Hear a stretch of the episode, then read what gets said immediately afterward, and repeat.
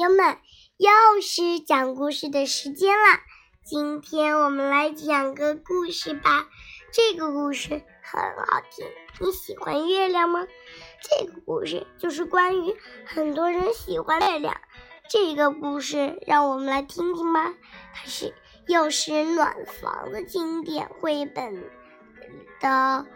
联系我的公众号，天天听到好听的故事。这个故事呢，名字叫做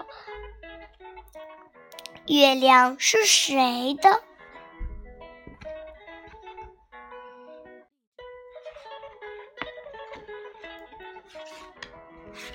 月亮是谁的？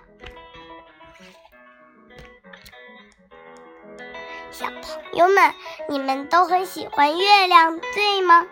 让我们来看一下这这里面的小小小草鼠的生活吧。小草鼠，小草鼠是一个人住在一片大一一大片麦田里，夏日的夜晚，温温和的。微风轻轻地摇晃着，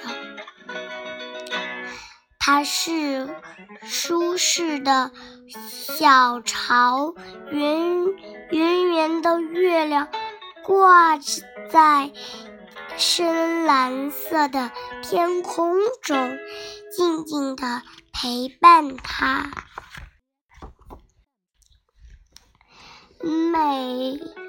晚睡觉前，他都会唱一首好听的摇篮曲，送给他的好朋友月亮。但是有一天，摇一阵冷风突然扫过麦田，在那之后，小巢鼠怎么就怎么也找不到他的好朋友了。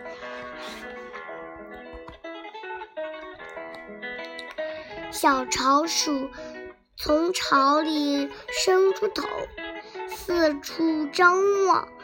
没有了月光的照亮，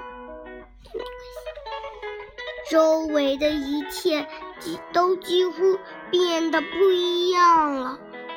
他小心翼翼地穿过麦田，走过草地。有人把月亮偷了！终于，他使出全身全身的力气，喊道：“月亮被偷了！”鸭子嘎嘎的数数叫道：“我不信，月亮每天都在池塘里呀，池塘里。”小巢鼠心里想：“这不可能。”他，但他还是跟着鸭子向水里看去。池塘里没有月亮，它去哪儿了？鸭子也开始着急了。月亮不住在池塘里。附近的小松鼠听了他们谈话，笑着说：“它住在我的草窝上面的松枝上，每一每天晚上都在那里。哼，月亮根本不住在树上，它住在池塘里。”鸭子一点也不信。它就在树上，松鼠不服气地说道：“它在树枝间窜来窜去，可根本没有月亮的影子。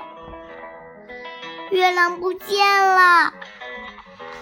小松鼠惊叫道：“一定是风把它吹走了。”野兔正走在回家的路上，听到大家的争论，月月亮被风吹走了。这话简直太荒唐了！他不不止不止仅咧嘴笑道：“绝对不可能！刚才我跑到山顶上的时候，他还和我在一起呢。月亮怎么会跑到山上去呢？”松鼠有点不太相信。当他，他当然会了，每天晚上都那样。野兔肯定地说。于是大家就跟着野兔一起向山顶跑。就这样，小仓鼠望着天空，努力地寻找着。鸭子找遍了每个池塘的小水洼，松鼠找树枝间的急着抄窜来窜去，野兔也蹦蹦跳跳的在山坡上四处找。但他们谁也没找到月亮。风越刮越大，远处响起了轰隆隆的雷声。你对我的月亮做了些什么？松鼠、鸭子突然严肃地质问起松鼠来：“我才……”月亮才不是你的呢，它是我的！松鼠生气地喊道：“我觉得是野兔把它弄丢的，不是我。”野兔争辩道：“没有了月亮，我我该怎么办呢？”小巢鼠难过起来，吱吱吱地说：“我会孤单的。”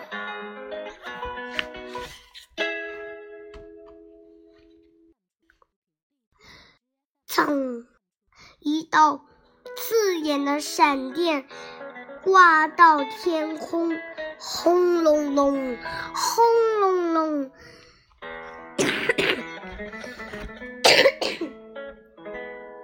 雷声越来越大，它大地都震得摇摇动起来，啪啪，豆子大的雨点。向他们砸了下来！快跟我来！野兔急忙朝朝大姐家喊：“我知道，有这附近有个山洞。”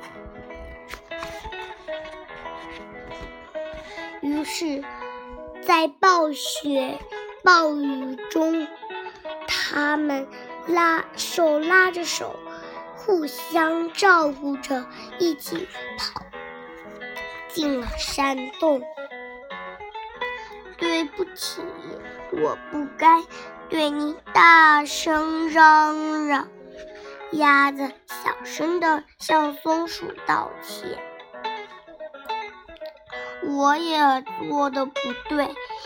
松鼠低下头，向野兔说道：“我不该怪你。”没关系，野兔大度的笑着说：“洞外疯狂暴雨还在恐怒吼，几个刚认识的朋友躲在安全的洞山洞里，开心的聊起天来。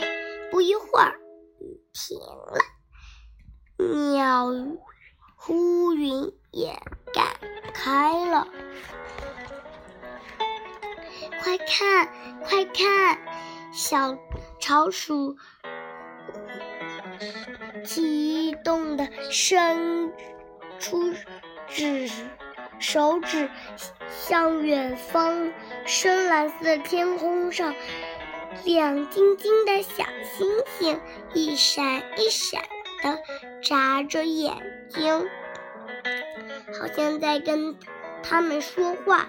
被星星包围中间的是美丽的月亮，银色的月光静静地穿过树梢，轻轻地月照亮了整个山山岗山岗，随波铺洒着铺洒池塘的水面上，